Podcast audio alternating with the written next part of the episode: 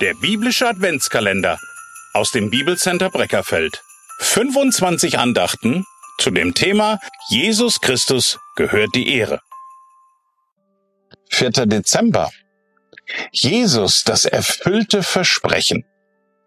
In Apostelgeschichte 13, Vers 23 heißt es dazu, und einen von den Nachkommen dieses Mannes hat Gott dem Volk Israel, wie er versprochen hatte, als Retter gesandt. Jesus. Ein Eid, das ist eine Selbstverpflichtung, einerseits die Wahrheit zu sagen, andererseits ein bestimmtes Versprechen einzuhalten. Bekannt ist im medizinischen Bereich der aus der Antike stammende hippokratische Eid. Darin verpflichtet sich ein Arzt, einem Patienten nicht zu schaden, seine Würde zu achten und über erworbenes Wissen zu schweigen. Und aus diesem uralten Eid leitet sich bis heute so mancher Eid ab, den Ärzte leisten.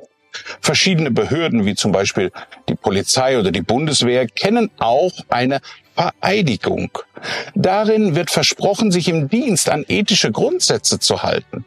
Auch bei uns im Bibelcenter hier in Breckerfeld legen die Absolventen nach drei Jahren Bibelschulausbildung ein Gelöbnis ab, sich ganz dem Dienst für den Herrn zu widmen.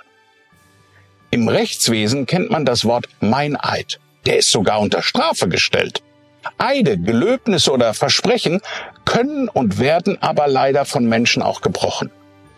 Diese Begriffe sind sehr aussagekräftig, denn sie erinnern an Charaktereigenschaften wie Vertrauenswürdigkeit, Wahrhaftigkeit und auch Treue. Es sind die Eigenschaften dessen, der seine Versprechen und Eide immer hält. Unser Vater im Himmel.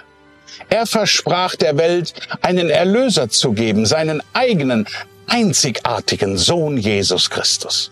Und genau diese Wahrheit finden wir in unserem heutigen Vers aus der Apostelgeschichte 13, Vers 23. Dieser Vers stammt aus Paulus erster aufgezeichneter Predigt. Paulus nutzte die Gelegenheit, um einen Überblick über die Geschichte Israels zu geben.